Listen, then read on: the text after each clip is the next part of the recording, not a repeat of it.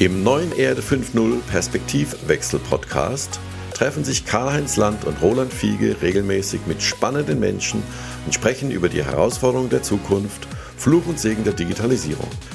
Wir sprechen über die Chancen und Risiken von künstlicher Intelligenz und der Datenökonomie.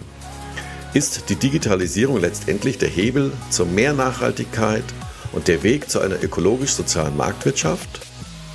Eine kritische Betrachtung der Gegenwart mit einem optimistischen Blick in die Zukunft. Willkommen zurück zur Erde 5.0 Perspektivwechsel Podcast. Heute wie immer mit Karl-Heinz Land zugeschaltet aus dem schönen Hennef. Guten Morgen, Karl-Heinz. Ja, guten Morgen, Roland. Und heute ein besonderer Gast zugeschaltet aus München, die Künstlerin Johanna Reich. Grüß dich, Johanna. Ja, guten Morgen, aber ich bin auch aus Köln. Ja, aber äh, physisch bist du heute auch in Köln, oder? Physisch bin ich heute auch in Köln, äh, nicht, ah, doch, nicht okay. in München, genau. Okay, da habe ich das verwechselt, sorry. Ja, erstmal äh, toll einerseits, dass wir heute äh, aus dem Bereich der Kunst, äh, der bildenden Kunst viel lernen werden und natürlich auch toll, dass wir mal wieder eine starke Frau heute bei uns im Podcast haben. Ähm, und ich bin überzeugt davon, dass wir heute viele Perspektivwechsel ähm, wieder kennenlernen. Und da kommen wir schon zu unserer Lieblingsrubrik, bevor wir dann natürlich die Johanna noch in der breiteren Runde vorstellen. Das Thema des Tages. Ähm, Karl-Heinz, was äh, hat dich heute Morgen schon vom Hocker gehauen? ja, also äh, ich will mal nicht mit dem Impfen und so anfangen, da kommen wir sicher gleich noch zu.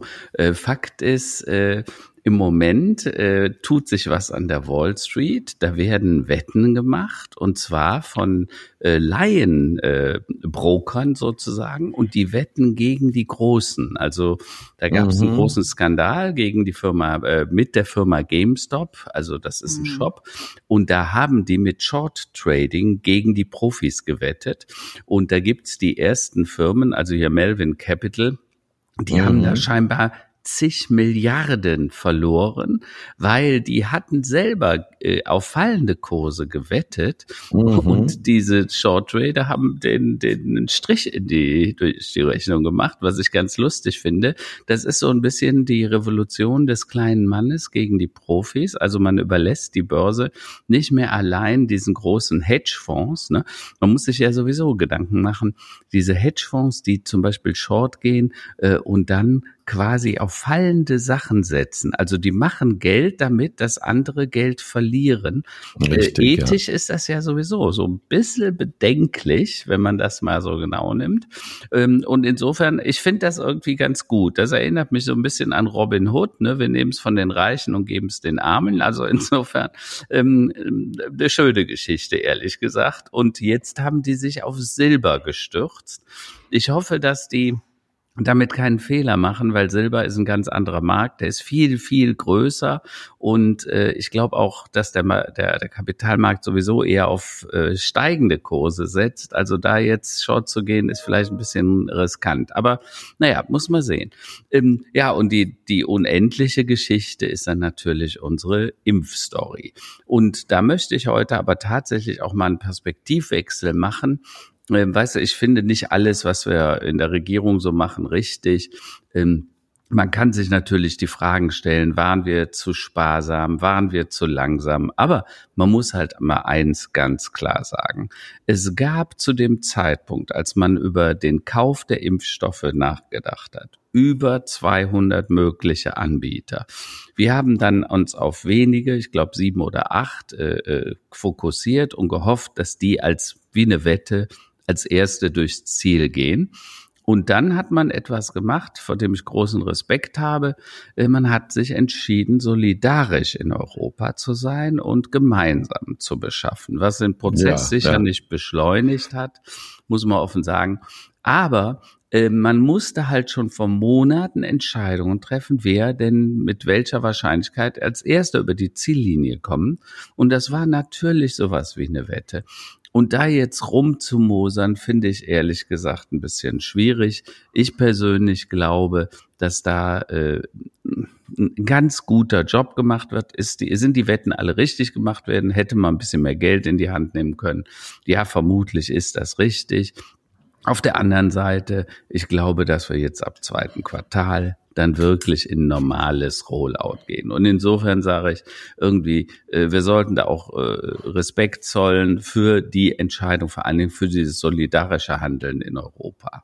So, und das waren so meine beiden äh, ja, ja, Stories, ja. die mich heute bewegt haben. Naja, gemeckert ist ja immer schnell, aber tatsächlich äh, in so einer Situation die perfekte Lösung zu finden, das Monate im Voraus zu wissen, was wann wie funktioniert, ist natürlich sehr viel verlangt.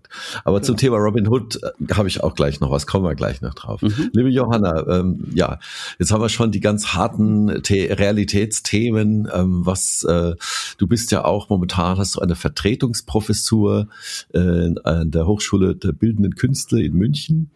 Ähm, wie, wie trifft dich das oder was, was beschäftigt dich heute so ähm, ja, ähm, konkret? Ich muss ja auch sagen, dass bei mir das eher so ein bisschen so eine ähm, ein lokaler Newsletter war, der mich so ein bisschen bewegt hat, äh, und zwar von der Stadt Köln. Also ich lebe in Köln. Ähm, und da stand dann schon drin, dass eben die Kultureinrichtungen bis Ende März äh, geschlossen werden. Das bezog sich aber stärker auf Opern, Theater mhm. und so mhm. weiter. Ähm, und da ähm, dachte ich mir auch wieder, okay, gut, da ähm, es, es zieht sich hin. Und ich bin einfach natürlich, ja, also ich denke so, ach, schaffen wir es nicht irgendwie da eine Lösung zu finden, weil eben gerade jetzt nicht Theater ist schwierig, aber Museen zum Beispiel ähm, wären wirklich finde ich, Orte, wo man alleine sein könnte, wo man aufteilen ja. könnte, ähm, da was mhm. aufzumachen. Es gibt eine große Petition, die eine Woche alt ist, wo sich ganz viele Museen zusammengeschlossen haben und zu sagen, ähm, vielleicht können wir eben auch an die Leute denken, die gerade, denen die Decke auf den Kopf fällt, die irgendwie was anderes sehen müssen äh, und so weiter. Und das ist bei den Studierenden natürlich ähm, ähnlich. Ne? Also das ist irgendwie einfach Lockdown, es passiert sehr wenig und das war so ein bisschen diese Message, da dachte ich mir wieder, ah, bis Ende März ähm, hoffentlich schaffen wir da irgendwie was anderes ähm, draus zu machen. Mhm. Ja, da hat ja die Kunst und Kultur, denke ich, auch eine ganz, ganz wichtige Aufgabe. Äh, da merken wir jetzt gerade, wie wichtig das für die Menschheit ist, äh, gerade wo es uns fehlt. Da kommen wir sicherlich gleich nochmal in der, in der Breite und ein bisschen länger drauf, denn wir haben es ja heute wirklich mit, mit einer Künstlerin zu tun, die ja das natürlich einerseits, denke ich mal, hautnah erlebt, also auch, dass Kunst eben nicht stattfindet. Aber was mich dann auch noch interessiert, wie ist quasi das Arbeiten der Künstlerinnen und Künstler verändert oder vielleicht auch der Studierenden. Aber noch kurz vielleicht zu meiner ähm, Schlagzeile des Tages oder News des Tages. Wir hatten das Thema auch schon länger. Äh, Corona-Hilfen, ähm, das betrifft ja, da gibt es jetzt ein, ein Video von einer Friseurin, die äh, da sehr stark klagt und ich weiß, wo sie quasi was zu essen herkriegen soll.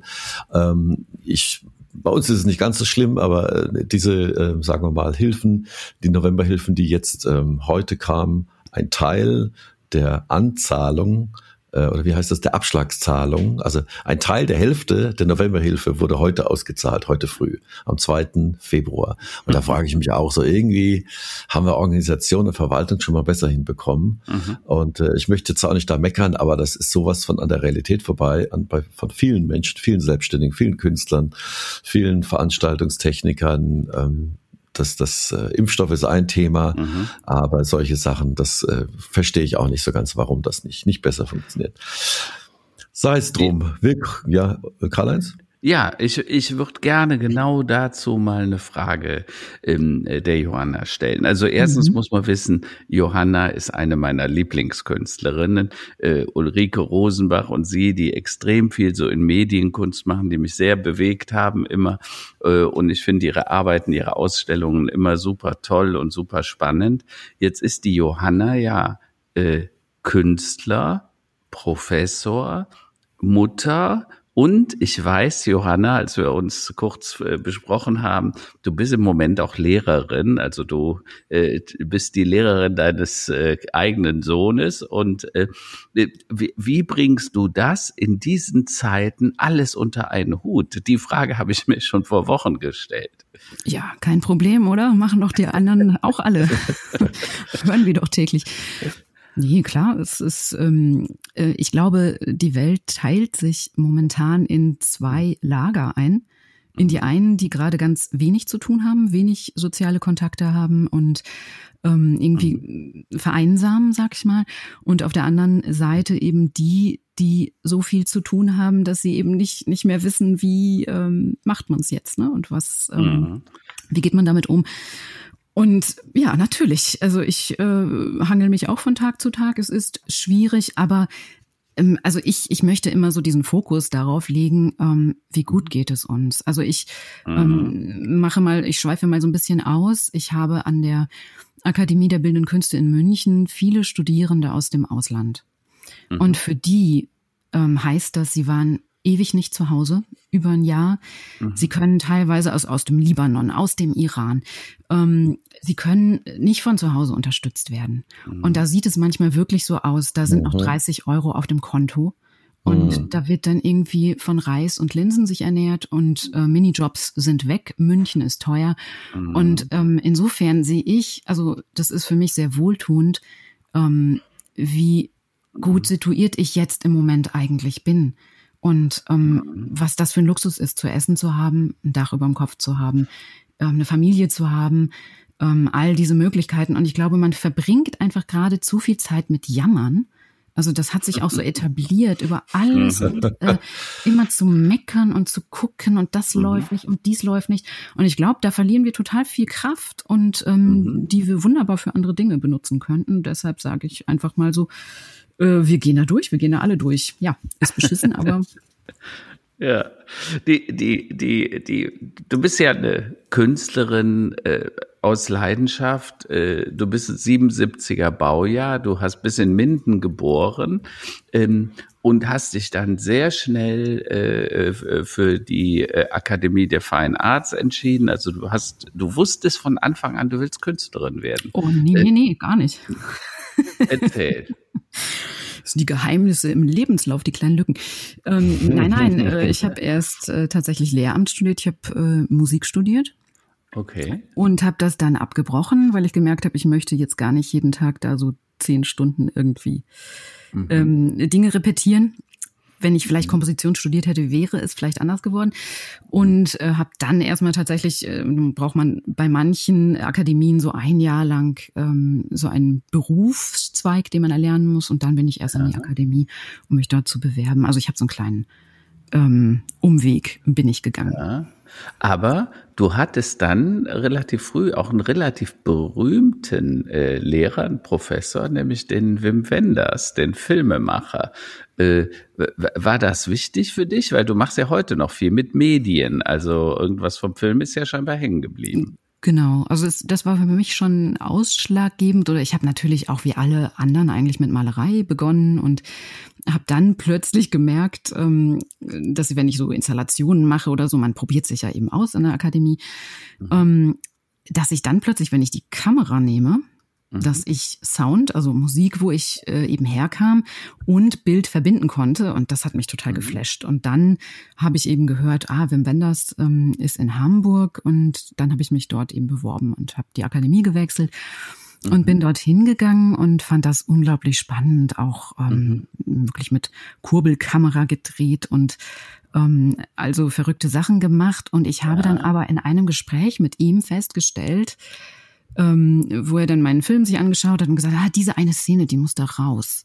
Mhm. Und dann habe ich so gedacht, ähm, nein, genau wegen dieser Szene habe ich das Ganze gemacht und da wurde mir so ein bisschen klar, ich bin dann doch wieder eigentlich die Malerin, die zwar ähm, jetzt diesem Film sehr nahe steht, aber eben nicht, wie Wim Wenders äh, Geschichten erzählt und ähm, eben diese Stories ähm, kreiert, sondern ich komme vom Denken her immer wieder von der Malerei, möchte aber die up-to-date äh, Technik benutzen. Und mhm. ähm, das ist vielleicht so ein bisschen auch, ne, Karl-Heinz, wo wir uns auch wieder treffen, mhm. ähm, eben dieses Bedürfnis bei mir auch, ähm, wir leben eben in dieser Welt der Digitalisierung und mhm. dieser ganzen Möglichkeiten und die hat einen Einfluss auf die Kunst. Und mhm. ähm, deshalb war für mich klar, ich kann jetzt nicht äh, da stehen und nur malen mit einer Leinwand, mhm sondern ich möchte das verbinden, ich muss das verbinden. Ähm, deshalb male ich mit Licht, mit Projektoren, immer noch auch mit Leinwand, binde das zurück. Mhm. Und das ist ein bisschen der Punkt. Aber jetzt bin ich abge, abgeschweift von. Nee, nee, von nee, du bist überhaupt nicht, du bist überhaupt nicht abgeschweift. Wir haben uns ja äh, schon in vielen, vielen Ausstellungen gesehen. Äh, äh, auch meine Frau ist ja ganz begeistert von dein, von dir, von deinen Arbeiten und du machst ja wirklich national und international extrem viel. Und äh, du hast mir auch mal gesagt, du warst dann auch stark damals beeinflusst, neben dem Win Wenders äh, von der Ulrike Rosenbach, die ich auch sehr schätze, die ja selber auch mal eine Professur hatte. Und ähm, du beschäftigst dich ja extrem mit diesem Digitalen. Ne? Äh, Ich denke jetzt wieder zurück an die Ausstellung äh, in Brühl im, ah, wie heißt das Museum noch? Helf mir nochmal schnell. Max-Ernst-Museum. Im Max-Ernst-Museum, wo du ja einen, einen, einen super Preis auch bekommen hast. Und da hattest du äh, so Geschichten, äh, die du gebracht hast in, in, in, in als, als Videoformate, in, in Fahnen, wo du Digitales, also du hast zum Beispiel eine wunderschöne Arbeit, eine fast poetische Arbeit gemacht. Da hast du äh, Handschrift, du hast also mit der Hand Leute etwas schreiben lassen, das hast du eingescannt und hast das dann äh, ähm, quasi übersetzen lassen ähm, und äh, äh, äh, nachher quasi zu einem Bild gemacht, also eine Visualisierung des geschriebenen Wortes, was dann äh, durch Scanner verfremdet wurde sozusagen. Ja, vielleicht, vielleicht darf ich da direkt reingrätschen. Ja, bitte. Ich bin natürlich als Künstlerin muss das immer genau äh, Korrekt sein. meine Idee Selbstverständlich. wichtig, genau. Ja. Ja, Es ging ähm, natürlich, es ging um das weiße leere Blatt, was natürlich Ja. äh, vielleicht auch für uns alle interessant ist, auch gerade in unserer heutigen Zeit. Mhm. Denn der Künstler steht immer wieder vor dem Neuanfang und muss anfangen, mit dem, was er wieder hat, völlig kreativ umzugehen.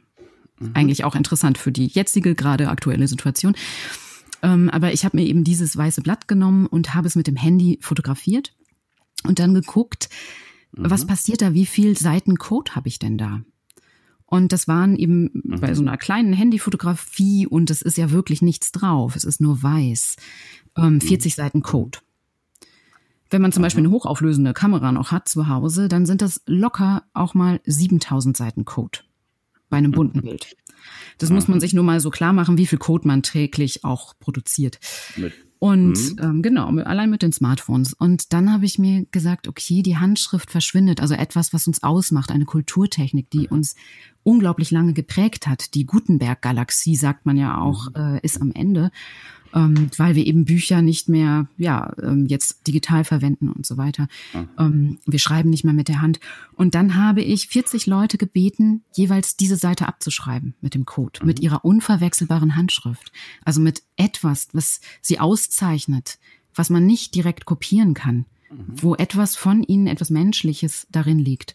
Und dann habe ich das genommen, wieder eingelesen in den Rechner äh, mit einer Handschriftenerkennungssoftware und habe dann geguckt, was für ein Bild rauskommt. Und tatsächlich verwandelten diese 40 Menschen mit ihrer Hand, mit ihrer Handschrift dieses Bild in ein weißes, äh, in ein buntes Bild, also dieses weiße Bild Ja. in ein buntes, pixeliges Kunstwerk. Und die Geschichte geht noch ein bisschen weiter. Ich habe nämlich weitergemacht damit. Und darüber hatten wir uns ja auch mal, du hattest das, glaube ich, damals gefragt, Karl-Heinz. Meintest, ja, und wenn die Technik dann besser wird und die Software, kommt dann irgendwann mal ein weißes Blatt raus. Und genau das habe ich gemacht. Ich habe jetzt jedes Jahr, also 2018, 2019, 2020, ähm, jeweils das nochmal eingescannt und es verändert sich tatsächlich. Die Okay. Software wird immer besser, der Algorithmus wird immer besser und Okay. das Blatt wird immer weniger bunt. Und auf Das dem ja letzten interessant. habe ich schon so ein weißes Blatt. Also wie gesagt, wir verändern uns, wir Menschen werden der Maschine ähnlicher und umgekehrt. Wollen wir das? Wo wollen wir hin? Ja, klar. Das ist, das ist eine ganz wichtige Frage. Das hat auch was damit zu tun, warum ich mich selber so gerne mit der Kunst auseinandersetze. Es gibt ja dieses wunderschöne Zitat, Kunst verändert die Wahrnehmung der Welt. Ne? Das heißt, die Art und Weise, wie du Dinge siehst. Ähm, Und das kann jede Form von Kunst sein. Das kann Videokunst, Medienkunst, äh, äh, bildende Kunst. Das kann aber auch Poesie oder Musik und, und andere Dinge sein. Und die Frage ist halt immer, äh, wa- was ist der Treiber für dich, wenn du als Künstler so, du, du betrittst ja ständig neues Territorium, du setzt dich mit Dingen auseinander. Also dieses äh, weiße Blatt und was du draus gemacht hast, also quasi ein Blatt zweimal übersetzt. Ne? Also einmal vom Menschen, dann wieder vom Scanner und dann wieder in, in ein Blatt Papier, was der Drucker dann bedruckt hat. Und äh, aber was was was bringt dich auf diese Ideen und was treibt dich vor allen Dingen an, diese Experimente, würde ich es mal nennen, äh, dann zu machen? Naja, ich meine, unsere Zeit ist äh, sehr spannend, aber auch sehr erschreckend. Und mich treibt das natürlich um. Also wir reden ja auch alle von Superintelligenz und so weiter. Was was passiert da gerade? Was ähm, diese auch die diese Explosion des Digitalen natürlich durch Corona. Wo wo gehen wir hin? Wo wollen wir hingehen? Schnittstelle Mensch Maschine und so weiter. Und ähm, insofern für mich als Künstlerin sind das natürlich unglaublich spannende Zeiten. Ähm, und das treibt mich an. Also ich äh, krieg ja auch, also alles, was, äh, was uns begegnet, wir, wir müssen ähm, finde ich, bis zu einem gewissen Grad auch verstehen und hinterfragen. Also natürlich können wir vieles überhaupt nicht mehr nachvollziehen. Ähm, aber ich als Künstlerin bin natürlich dazu auch, ich sag mal, der Künstler geht oft diesen Gang von der Gesellschaft weg und stellt mhm. sich vielleicht wie Caspar David Friedrich eben da auf diesen Berg und schaut drauf auf die Gesellschaft und schaut, mhm. was, was geschieht da? Wo mhm. äh, geht das alles hin? Und dann die nächste Frage für mich als Mensch natürlich, wo will ich hin? Und mhm. was möchte ich machen? Und das setzt natürlich auch eine extreme äh, Aktivität ähm, oder löst bei mir dann eben Kunst aus, sag ich mal, weil mhm. ich finde, dass ähm, Kunst eben so einen offenen Umgang damit hat. Ich möchte ja nicht mhm. wie so eine Lehrerin sagen, ja, das ist jetzt aber ganz schlecht hier so. Macht mal, hört mal auf mit den KI und so weiter. Das macht die Menschen dann ne, irgendwie, was weiß ich, dann sind wir alle transhuman und ganz gefährlich ähm, und so weiter. Oder ähm, jetzt natürlich auch mit CO2-Ausstoß und so weiter, da, da müssen wir auch drüber nachdenken. Das sind ja auch so Sachen. Ähm, die TU Dresden hat berechnet, mhm. dass wir 2030 vielleicht so viel Strom äh, verbrauchen wie die gesamte Weltbevölkerung 2011 also wo wir gerade hingehen mit unseren ganzen ne, Podcasts und allem. Mhm. Ähm, mhm. das, das sind ja Dinge, wollen wir das? Ist Fortschritt, mhm. auch eine ganz wichtige Frage, finde ich, ist Fortschritt immer gleich positiv oder ist Fortschritt manchmal mhm. Rückschritt, weil wir unsere Menschlichkeit mhm. verlieren? Du, ich hatte dich ja damals gebeten, äh, zu dem Buch Erde 5.0, die Zukunft provozieren, so eine Art Mini-Vorwort oder eine, deine Meinung zu dem Buch zu schreiben. Das hast du auch getan, da äh, äh, hast du was Nettes zugeschrieben. Und die Frage ist ja immer, also ich sage ja, Technologie ist weder gut noch böse. Und äh, gerade letzte Woche hatten wir im Podcast eine, eine Anmerkung zum Thema Energie, weil ich sage letztendlich, Energie ist beliebig viel vorhanden. Wir müssen sie nur nutzen. Also jedes mhm. Jahr fallen 1,6 Milliarden Terawattstunden Sonnenenergie auf diesem Planeten. Wir ja, Menschen klar nutzen und brauchen nur 22.000 Terawattstunden. Das heißt, wir hätten ein Zehntausendstel der Energie äh, und wir wären fein. Wir bräuchten weder Kohle noch Öl noch Gas noch sonst irgendeine andere umweltzerstörende oder CO2-inhaltige ähm, Energie. Wir müssten sie nur intelligent nutzen. Und insofern sage ich, ohne ohne technologischen Fortschritt ne, würden wir vielleicht noch in irgendeiner Höhle sitzen und äh, am Lagerfeuer. Ich sage nicht, dass das unbedingt schlecht sein müsste, aber wir müssen uns schon klar machen, dass auch unser Wohlstand aus diesem technologischen Fortschritt sitzt. Jetzt hast du ja als Künstlerin eine ganz besondere Position dazu, weil ich sage, du, du provozierst sozusagen auch jeden Tag mit deinen ich nenne es nochmal Experimenten mit deinen Werken, äh, auch die Zukunft in gewisser Weise, weil du dich ja besonders intensiv damit auseinandersetzt. Und wie ist denn die Reaktion der Menschen, die dann diese Sachen sehen? Sagen die, äh, was ist das denn? Verstehen die das alle? Was ist das für eine Kommunikation mit denen? Ja, ich meine, das ist natürlich, äh, sag ich mal, hochgepokert. Ähm, ich weiß nicht, ob man heutzutage noch jemanden provozieren kann mit Kunst. Ich glaube, die Zeiten sind vorbei, aber ich möchte natürlich in Kommunikation treten. Ich sehe Kunst ähm, schon als, als Kommunikation, die Welt zu verhandeln, zu besprechen. Und ähm, ich finde es auch schade, wenn Kunst eben nur im Museum bleibt. Mhm. Und ähm, finde die Themen eben zu wichtig sie einfach nur in so, nur in eine Blase zu speisen, obwohl ich natürlich muss ich liebe und toll finde. Und ähm, das ist zum Beispiel auch ein Grund, warum ich ähm, im ersten Lockdown täglich aus meinem Fenster ähm, Projektionen gescreent habe und mhm. ähm, gesagt habe, okay, diese Diskussionen, meine Gedanken teilweise, ähm, ich möchte, dass sie auch nach draußen gehen und vielleicht auf Leute treffen, die diesen Dingen sonst nicht begegnen. Mhm. Und ich mhm. hatte unglaublich viel Gespräche. Ich habe das jetzt im zweiten Lockdown auch noch mal so ein bisschen weitergeführt es war dann leider ein bisschen kalt irgendwie im Winter mit diesem offenen Fenster. Das hat mich dann so ein bisschen abgehalten. Das war im letzten ähm, besser. Und ich, ich denke eben, ich finde, ein, ein ganz großer und wichtiger Punkt ist, du hast ja da so Dinge genannt, aber was, ähm, was uns daran hindert, ist ja ganz oft, dass wir in so festen Strukturen und Vorstellungen stecken, dass mhm. wir eben diese ganzen Neuerungen nicht umsetzen und nicht umsetzen wollen. Also weil wir natürlich auch ein Finanzsystem, ähm, ein, also eine ganze ähm, Welt so organisiert haben, ähm, die in einem Gefüge steckt, äh, wo wir ganz viel hinterfragen müssen. Und das ist verdammt mhm. unbequem. Mhm. Und der Mensch sehnt mhm. sich ja auch immer nach so einer gewissen Stabilität und mhm. Autoritätenanerkennung und, äh, und so weiter. Aber eigentlich ähm, sind das tatsächlich genau die Fragen. Also es ist, es, es ist doch so, ähm, dass uns eigentlich da ein Mangel an Fantasie fehlt, mhm. Gesellschaften völlig neu zu denken.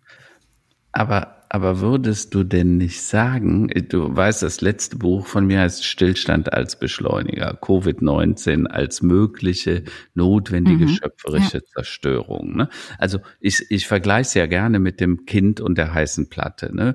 Äh, wir hatten Klimawandel, wir hatten Umweltzerstörung, wir haben Migration und Flüchtlinge, wachsende Ungleichheit, auch in, übrigens zwischen den Geschlechtern, die wächst wieder. Ähm, äh, alles Krisen, alles bekannt.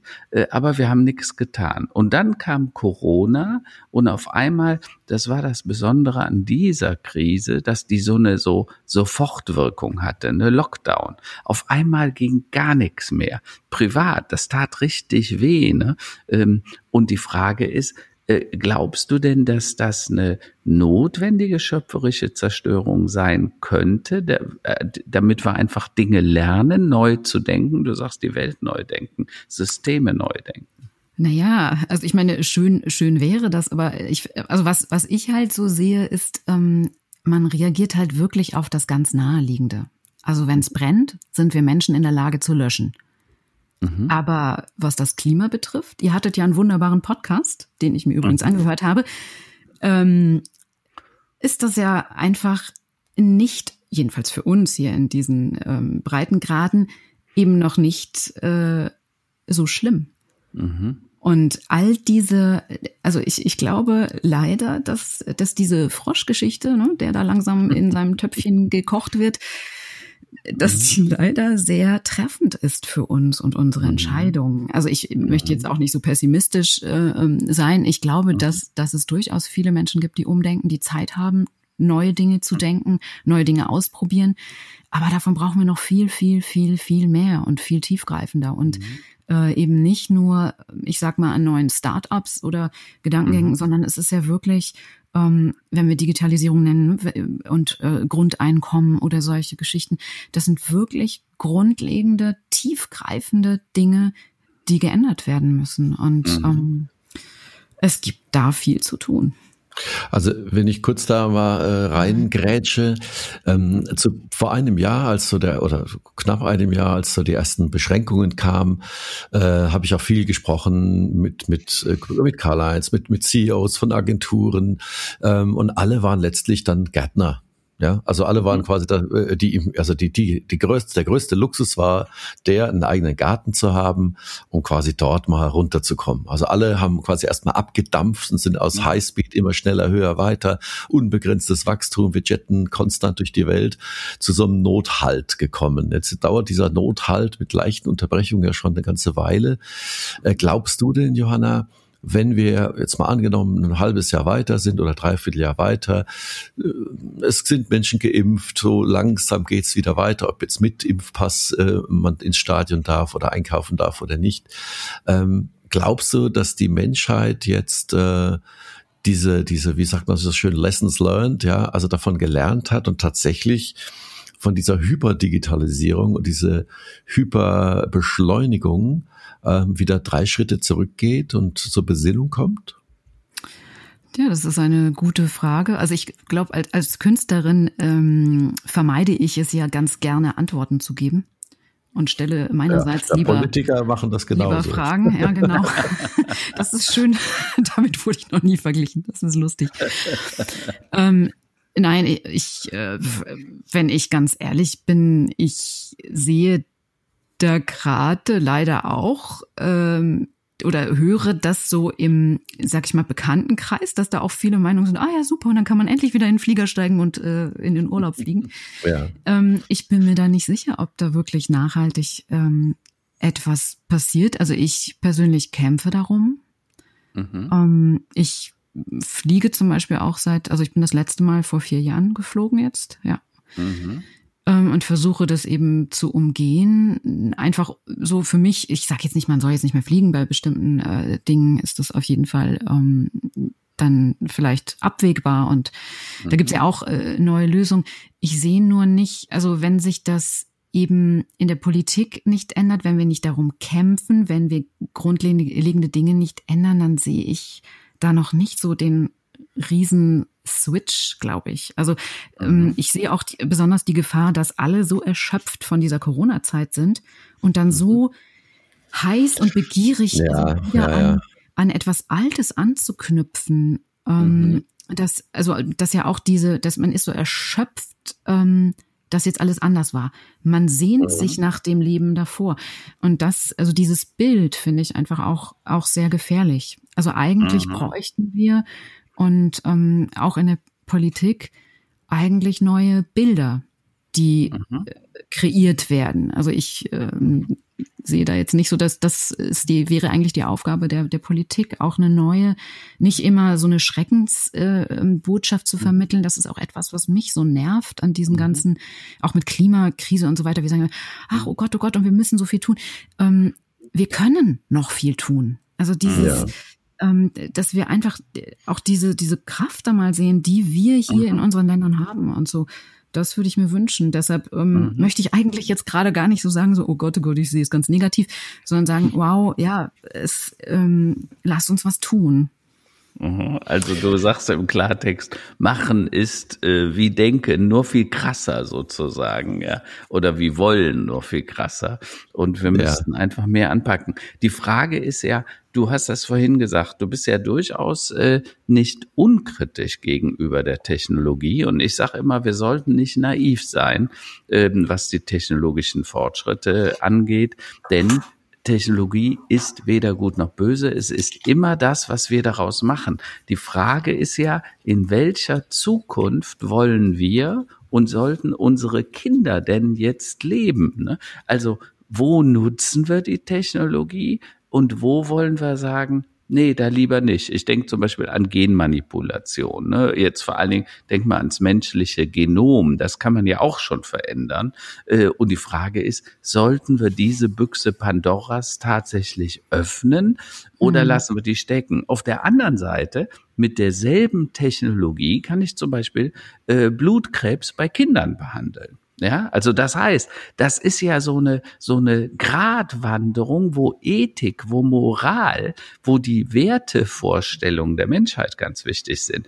Die Frage ist, siehst du das denn als Künstler anders im Sinne von, ja, äh, wir müssen da an die Grenzen gehen oder sagst du, naja, nee, besser nicht von bestimmten Dingen, da lassen wir besser den Deckel drauf und öffnen die Kiste Pandoras nicht? Na gut, das, das ist ja die große Frage. Ne? Also wird äh, letzten Endes, wenn, wenn jetzt äh, an einem Ort angefangen wird, auch Kinder so zu designen, dass sie immer klüger werden und so, das ist ja diese große Nick Boström ähm, mhm. der Gedanke, ne? dass sie dann äh, immer mhm. klüger, smarter, besser werden und so weiter und uns in einigen Dekaden dann überholt haben, machen alle anderen mit äh, und so weiter. Mhm. Ähm, ich, ich will nochmal darauf zurückkommen, ähm, diesen Blick ähm, Fortschritt oder Rückschritt. Also mhm. das finde ich sollte eben immer gesehen werden. Also ich meine, man kann es vielleicht, äh, ist jetzt der ganz banale, harte Vergleich mit der Atom äh, Bombe. Ne? Also äh, klar, wir, wir probieren aus. Ich bin auch dafür, neue Dinge zu testen und finde das alles wahnsinnig spannend. Ähm, aber ich sehe auch, also an dieser Ethik-Diskussion äh, natürlich den die größte Problematik. Ja, natürlich. Mhm. Und ist das, wie stark und, äh, kämpfen wir um eine mhm. Demokratie und so, ne? Also. Mhm. Gerne. Ja. Und ich denke, ähm, die, die, die Büchse der Pandora, die ist ja schon längst geöffnet und das funktioniert, das mhm. findet ja alles auf einer ganz anderen Ebene statt, als wir uns das so vorstellen, dass da ein böser Diktator ist und den, Hebel mhm. umlegt oder dass man das versucht, sondern wir sind ja bewusst oder unbe eher unbewusst oder auch ungewollt und selbst die, die das äh, losgetreten haben, schon selbst lange letztlich äh, Experimentiertierchen in, in, in KI-Experimenten. Ja? Also wenn mhm wir mhm. mal zurückdenken an die schöne Doku The Social Dilemma. Ähm, mhm. Wir sind ja, also bei uns werden ja die niedersten Instinkte getriggert, wenn es um Likes geht, wenn es um mhm. Äh, Kommentare geht in sozialen Medien. Das hat ja schon längst massive soziale Auswirkungen auf, auf die Selbstwahrnehmung von Jugendlichen, vor allem auch bei Mädchen. Mhm. Selbstmordraten sind extrem hochgegangen seit äh, Instagram in bestimmten Altersschichten, vor allem in den USA. Also das findet ja schon längst statt. Mhm. Und ähm, ich habe es auch schon öfter hier im Podcast gesagt, wenn man also dann bedenkt, dass die Entwickler dieser äh, doch auch sehr genialen äh, Tools und sozialen Netzwerke, Selbstdarstellungsplattformen ihre eigenen Kinder äh, nicht mhm. erlauben, diese Plattformen zu nutzen und sie wieder in die äh, Waldorfschule oder in die Montessori-Schule schicken zum Schnitzen, ja, mhm. dann heißt, dann ist das ja nicht eine Frage des nach vorne gehens oder zurückgehens, sondern eher mal einen Schritt zur Seite gehen und mal da drauf zu gucken, gucken von der Seite, was haben wir denn da eigentlich jetzt gemacht die letzten 10, 15 Jahre? Und ich glaube, oder ich habe die Hoffnung, dass jetzt in, in dieser Pandemiezeit, dass zumindest äh, ja dieser Schritt zur Seite und mal da drauf zu gucken, doch hoffentlich bei etlichen Teilen der Bevölkerung auch so ein bisschen zur Besinnung führt. Also bei mir muss ich sagen, ich brauche die alte Mühle nicht mehr in der Form, wie wir sie hatten. Und äh, ja, mhm. hoffe nur, dass das ähm, viele andere vielleicht auch so geht. Ja, also vielen anderen auch so geht. Glaube schon, dass, also das finde ich schon auch sehr spannend, was du ansprichst, weil ich das eben, also was wir jetzt in, in diesem Lockdown-Zeiten erleben, mhm. eigentlich schon vorher bei den Kunststudierenden gesehen habe. Mhm. Also eine mhm. große, ähm, nicht Rückbesinnung, aber das sind natürlich die Digital Natives und mhm. die beschäftigen sich aber wieder ganz stark mit, mit Haptik und wieder mit mhm. ähm, teilweise mit Lithografie oder ähm, äh, fangen wieder ja. mit Bildhauerei und so weiter an und verbinden das dann eben auch mit mhm. digitalen Inhalten. Ähm, weil wirklich dieser Punkt eigentlich, glaube ich, sehr, sehr, sehr klar geworden ist, dass mhm. dieses äh, jahrhundertelang ne, hat der Mensch versucht, die Natur zu beherrschen mit Technik. Mhm. Und wir haben jetzt, jetzt, wir merken einfach im Moment, oh, wir sind eigentlich dieser Natur viel näher und als der als ja. der Technik. Ja. Und wir merken ja, plötzlich, also ich, ich finde auch diesen, ähm, diesen Punkt einfach, ähm, Emotionen, selbst mhm. wenn sie in der KI einprogrammiert werden, das ist ja auch gerade so eine, so eine wichtige Sache, mhm. wir merken plötzlich, das ist egal. Mhm. Weil wenn diese KI sie nicht fühlt, mhm. wenn diese Werte nicht empfunden werden, mhm. dann sind sie wertlos für uns also, als Menschen. In gewisser, also als Gegenüber, ne? So. Ja. Ja. Johanna, da, da muss man ja eins immer sagen. Äh, ich bin da ja ein totaler Verfechter. Ich sage immer, es gibt keine künstliche Intelligenz. Es gibt Machine Learning, es gibt Prozesse, wo wir dem Computer bestimmte Dinge beibringen, aber der kann niemals Liebe empfinden, Gefühle empfinden, Empathie. Deshalb der Begriff der künstlichen Intelligenz ist da eigentlich ein bisschen fehl und irreleitend mhm, sozusagen. Ja, ist irreleitend, ja. Weil letztendlich sind es Prozesse, die der Mensch, wir haben der Maschine etwas beigebracht. Also ist es gar keine künstliche Intelligenz, sondern einfaches Repetieren, Wiederholen von den Dingen, die wir der Maschine beigebracht haben. Ne? Ja, es wird Und, erst dann interessant, wenn die Maschine irgendwann ein Bewusstsein hat. Ne? Und genau, sagt, wenn, heute wenn möchte ich gerne selber, Kunst machen. Ja, absolut, absolut. Ne? Ich meine, das ist dann gleichzeitig auch wieder die Frage, wollen wir das, sollten wir das wollen? Ne? Äh, äh, aber ich kann euch trösten, es gibt Wissenschaftler, die heute glauben, dass selbst bei dem Fortschritt, den wir machen, selbst mit Quantencomputer, dass wir noch 30, 40 Jahre weit weg sind von der künstlichen Intelligenz, also die, die dann wirklich empfindet und Gefühle und so weiter äußern kann. Ja, Aber und trotzdem sollten wir uns jetzt schon Gedanken darüber machen, nicht wahr?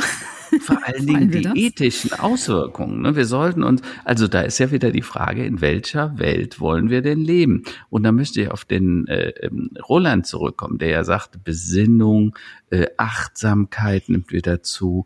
Ähm, ich glaube, ja, äh, du hast recht, Johanna, da ändert sich einiges, gerade bei den dieser Generation Z. Ich habe jetzt eine Studie gelesen äh, ähm, von vom Rheingold-Institut über diese Generation, äh, die jetzt auf einmal wieder zu Hause lebt bei Papa und Mama. Die waren eigentlich schon im Studium, die sollten in der Schweiz, auf der Uni sein oder sonst irgendwo unterwegs. Und jetzt auf einmal müssen die wieder zurück zu ihren Eltern, weil sie es sonst gar nicht finanzieren können. Ferienjobs und äh, äh Jobs sind ja weg. Und ähm, wie erlebst du das jetzt? Du hast ja zum Teil das schon angedeutet bei deinen Studenten mit der besonderen Schwierigkeit, dass viele aus dem Ausland kommen. Die können nicht mal eben zurück zu Papa und Mama nach Münster oder nach, äh, nach Paderborn, ähm, sondern die sind jetzt auf sich alleine gestellt und das die Werte verändern sich bei diesen jungen Menschen. Ne? Äh, wie erlebst du das als Professorin? Also ich, äh, ich bin, bin schon sehr beeindruckt von zwei Dingen, muss ich sagen. Also einmal, was die Akademie in München gemacht hat. Also wie schnell die reagiert haben damals beim ersten Lockdown mit, ähm, die haben wirklich sofort angefangen, Spenden zu sammeln und ähm, mhm. so Nothilfefonds eingerichtet. Ähm, und also das fand ich schon sehr flexibel und ähm, mhm. aber das ist natürlich ein Tropfen auf den heißen Stein. Mhm. Auf der anderen Seite finde ich es auch immer wieder toll, also auch so zu sehen, die Studierenden untereinander. Ähm, ich hatte letztens eine Studierende, die das jetzt zum zweiten Mal beantragt hat und sagte, ja, ich kann mir das aber auch teilen mit noch jemand anderem und so weiter. Mhm. Also es ist wirklich gerade, ähm, man sieht viel Hilfe untereinander. Das, das finde ich toll in dieser jungen Generation, die mhm. sich unglaublich einsetzt, finde ich. Mhm. Ähm, aber das ist ähm, tough. Also es ist richtig, richtig mhm. tough. Und ich finde auch, äh, muss ich nur sagen, dass an den Hochschulen ähm, finde ich, das sind natürlich riesengroße Apparate. Die Akademie ist ein ganz kleiner Apparat, dass da verdammt wenig gelaufen ist. Also es wird einfach dann so ein mhm. Schalter umgelegt und alles wird online gemacht. Und ähm, das, was du auch meintest, Karl-Heinz, es wird ja nicht wirklich bedacht, dass da mhm. junge Menschen, die sich gerade ausprobieren wollen, die äh, ihre Persönlichkeit entwickeln, ähm, mhm. plötzlich einfach da nur noch an und ausgeschaltet werden.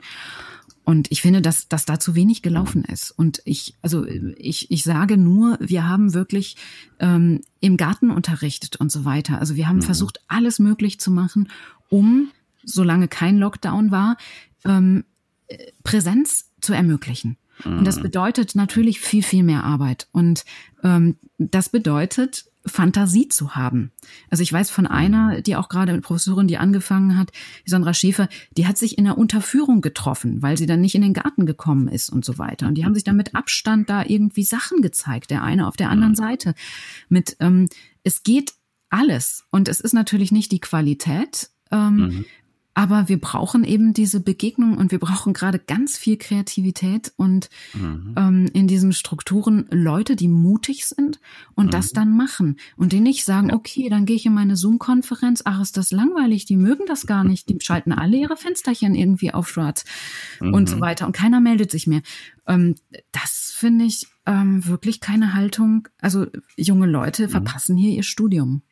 Ja, das ist natürlich, und wir müssen ja eins sehen, so ein Studium, die Schule, die ist ja nicht nur ein Ort, wo du lernst und Wissen vermittelt bekommst. Da trifft man sich, da quatscht man, da lacht man, ähm, da, da wird man abends verabredet sich, geht gemeinsam ins Kino oder ins Theater oder ins Restaurant, wo auch immer, äh, Party machen. Das findet ja alles nicht statt. Ne? Unter uns gesagt, als diese Exzesse da in Holland, wir haben die ja vor zwei Wochen erlebt, wo die Jugendlichen ja vor allen Dingen ausgerastet sind, wo es auch zu hässlichen Übergriffen kam, ich will das jetzt nicht verniedlichen, aber Fakt ist, so ein bisschen verstehen, wenn man so gar nichts mehr machen kann, äh, dass die sehr, sehr äh, frustriert und ungehalten werden. Ich glaube, in die Lage sollten wir uns mal versetzen. Unser, unser Leben ist ja da irgendwie gesettelt und wir sind in unseren mhm. äh, gewohnten Bahnen. Das ist bei den Kindern, den Jugendlichen und natürlich gerade bei so Studierenden eine ganz andere Situation. Ne?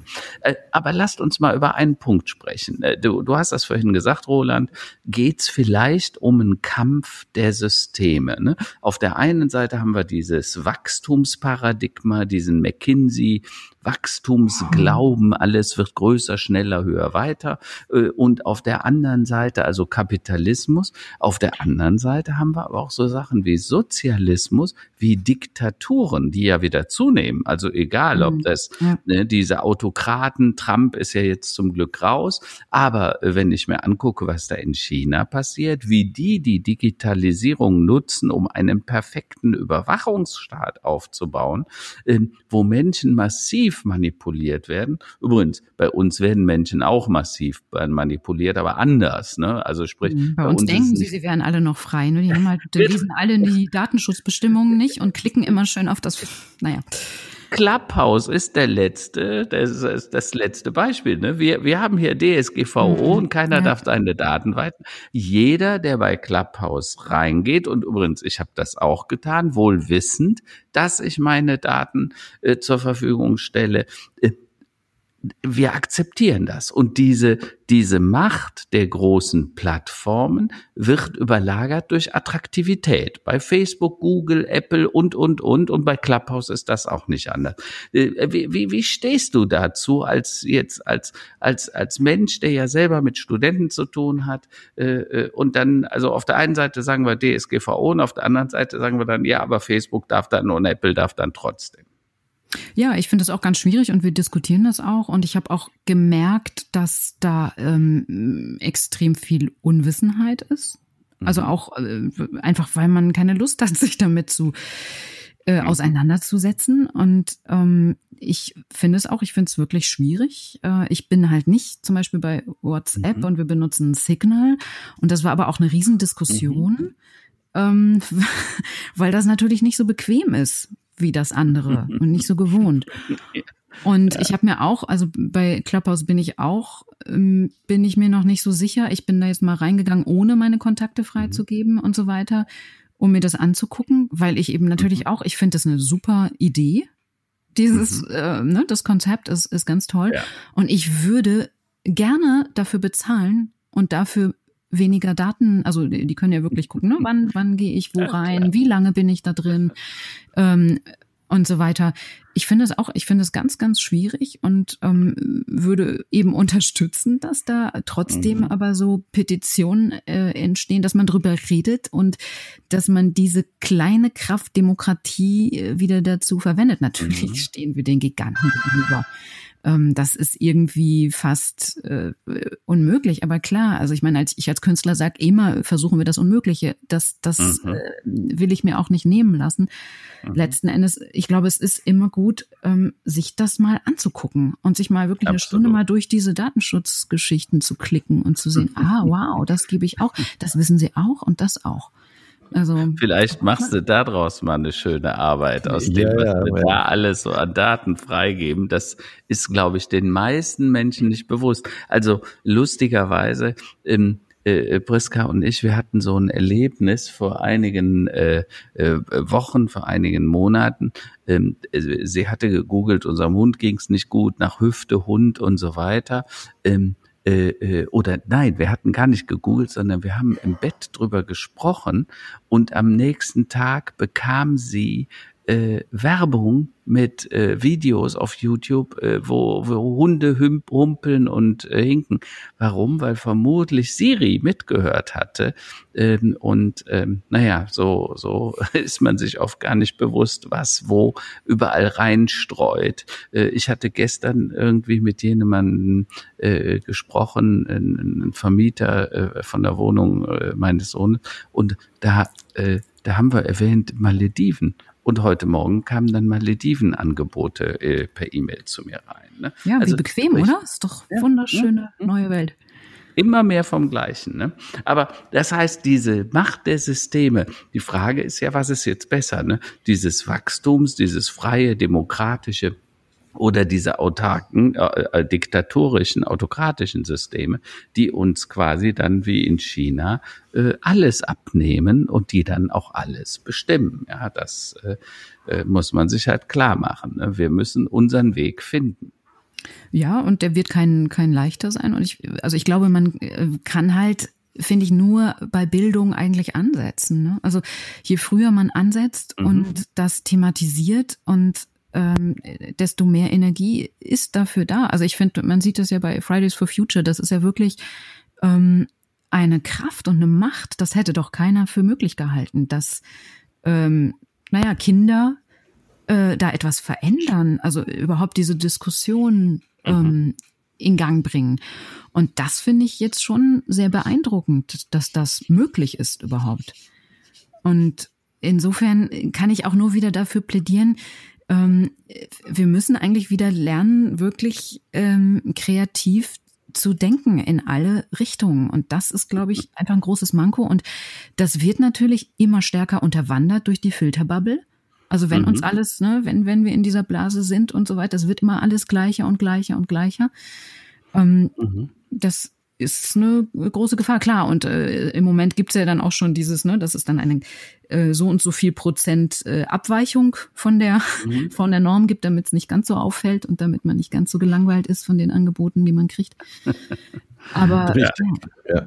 Das hatte ja auch Stefan Grünewald schon bei uns im Podcast gesagt. Karl, genau. erinnerst du dich? Ne? Genau. Das. Wir, wir, wir kochen in unserer eigenen Suppe, in unserer eigenen Blase und diese äh, in der Zugfahrt, bei der Zugfahrt mhm. mal mit irgendjemandem reden, dem man noch nie über äh, den Weg gelaufen ist oder im Restaurant am Nachbartisch mal kurz ein Schwätzchen mhm. halten. All diese Sachen, die fehlen momentan. Und mhm. die, die, ich glaube, uns fehlen die, aber die fehlen natürlich auch Kindern und Jugendlichen, äh, wenn es darum geht, ja überhaupt Persönlichkeit zu entwickeln und die Welt kennenzulernen da draußen, mhm. ja. Und ich glaube, das, das, das müssen wir wieder aufholen. Also das sollten wir auf jeden Fall aufholen. Ob durch Straßenfeste oder Biergärtenbesuche oder äh, ja, Museumsbesuche idealerweise.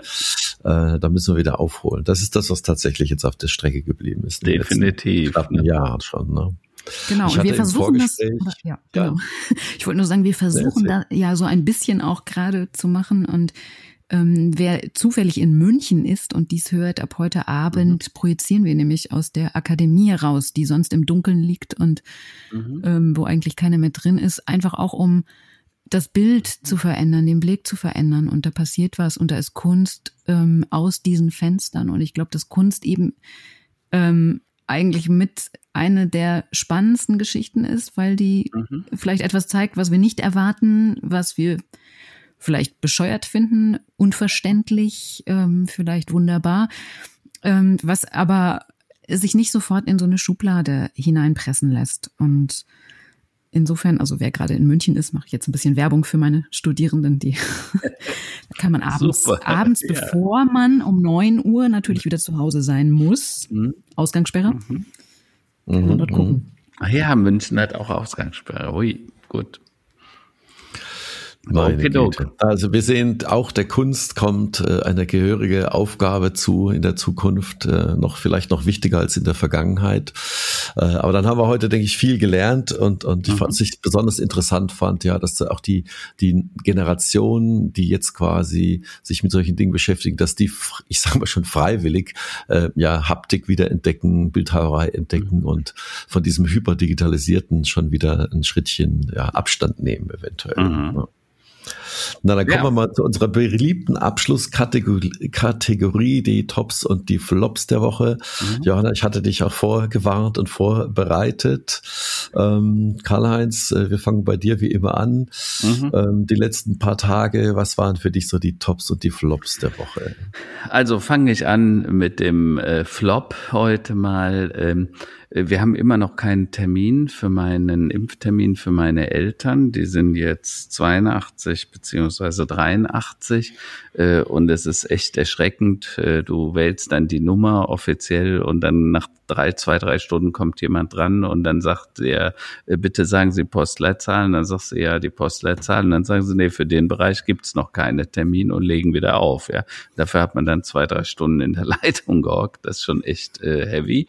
Aber naja, das wird alles besser. Da bin ich optimistisch. Äh, wir lernen jetzt ganz deutlich. Ja, und äh, der Top war irgendwie äh, gestern äh, am Wochenende habe ich mir eine, so ein Inlay aus dem Zahn beim Zahnreinigen rausgehebelt mit der Zahnseide.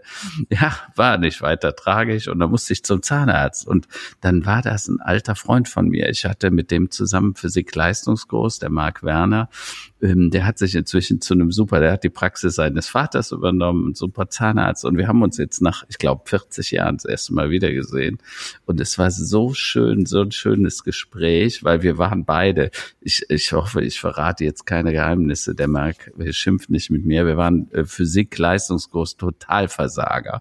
Also wir haben uns immer gegenseitig versucht hochzuhalten. Und gestern sagt er zu mir, Karl-Heinz, irgendwie haben wir es ja dann doch noch hingekriegt, aber ich bin schon sehr erstaunt, wie, weil der, der, der Herr Gräf, das war dieser Lehrer, das war ein toller Physiklehrer, der hätte nackt vor uns tanzen können, der hätte alles, aber es ging einfach nicht. Wir haben es nicht mhm, greifen mhm, können, mhm. ja. ja. So, und ja. das war ein unglaublich schönes Erlebnis, jemanden nach 40 Jahren mal wiederzusehen. Das war mein Top für diese Woche. Das klingt gut, das klingt gut. Johanna, wie sieht's bei dir aus? Ja, ich habe eigentlich nur einen Top mitgebracht, äh, weil ich dachte, ach, diese ganzen Flops, das ist immer so tragisch, immer diese, diese negativen Botschaften. Nein, ähm, ich mhm. habe ein ganz tolles Erlebnis gehabt. Also mein Sohn, der leidet sehr unter dem äh, diesen Zoom-Konferenzen und dem Homeschooling mhm. und dem ist mhm. das irgendwie alles zu viel und Bildschirm ist ähm, also irgendwie, der mag das gar nicht und äh, mhm. jeden Morgen und oh Gott, wie schaffen wir es heute? Ja, und dann haben wir einfach mal den Ton ausgestellt mhm. und nur noch das Bild gehabt. Mhm. Und siehe da, ach, das macht richtig Spaß. Also er hat nur geguckt, was die Lehrerin da an die Tafel schreibt da und mhm. macht mhm. und irgendwie war das irgendwie unser Top und ich dachte mir, ach, das doch mal äh, schön auszuprobieren, mal den Ton auszustalten und äh, es geht besser, also weniger Reize. Genau. Eine Erwähnung. Sollte man vielleicht ab und zu auch bei den Nachrichten machen. Super Idee, ja, sehr gut. Na gut. Na, dann äh, abschließend Roland, äh, dann, ja, Flop und Top der Woche, die hängen äh, eng beieinander. Einerseits ist es natürlich toll, zu Hause zu arbeiten und äh, aber ich, für mich ist der Flop der Woche, vielleicht liegt es auch am Wetter oder der Jahreszeit, äh, mir geht so langsam auf den Zeiger. Äh, mhm. Jeden Morgen quasi ein Stockwerk tiefer und dann mal wieder hoch zum Kaffee, wieder ein Stockwerk tiefer, den ganzen Tag die Kopfhörer mhm. auf die Kamera an. Ähm, das geht mir langsam ein bisschen auf den Zeiger, äh, die, die mhm. das äh, Arbeiten im äh, Home Office, wie man so schön sagt, oder Work from Home, wie es korrekterweise heißt. Äh, und das Top der Woche ist so der Ausblick. Ich glaube, Karl-Heinz, ich muss nächste Woche mal wieder nach Köln kommen. Also wenn es denn Unbedingt. die Pandemie zulässt und die Reisebeschränkungen und Ausgangsbeschränkungen äh, zulassen, ja. glaube ich, komme ich mal wieder nach Köln, um mal wieder ein bisschen die Autobahn zu sehen und andere Gesichter und den Dom. Und dann äh, ist das für mich auch das Top der Woche. Die ist aber die Perspektive, mal wieder auch ein paar Kilometer was anderes zu sehen. Sehr gute Idee, Roland. Super. Na, liebe Johanna, dann danke ich dir vielmals, dass du die Zeit gefunden hast für heute. Ja, gerne. Ich denke, wir haben wieder viele interessante Perspektivwechsel, ganz andere Perspektiven vor allem gesehen mhm. auf die aktuelle Zeit. Danke dir, Karl-Heinz, und äh, ich wünsche allen noch eine Ja. Noch eine letzte Anmerkung. Aber natürlich. Jeder, der jetzt zuhört, sollte sich unbedingt mal eine tolle, tolle Webseite von Johanna angucken und da mal gucken, ein bisschen durch die Arbeiten stöbern und so weiter. Und übrigens, viele dieser Arbeiten gibt's auch käuflich zu erwerben. Die, die, äh, die Galerie Pasquer hat ja einen Online-Shop und da kann man solche Dinge sich nicht nur angucken, sondern dann auch noch kaufen, weil Kunst tatsächlich an die eigenen Wände hängen. Johanna, ist doch richtig, oder? Machst du auch manchmal. Ne? Manche Sachen kann man an die Wände hängen, ja, richtig. Und es gibt so tolle Arbeiten. Schaut's euch an, johannareich.de, glaube ich, oder ist .com? Nee, ja, .com, .com, .com, .com natürlich. .com, ja, .com. Also ja, Johanna Reich, anschauen. Ne? Genau, also, genau, auch, äh, danke euch. Gute Woche. Gute Woche. Tschüss. Ciao. Tschüss. Ciao.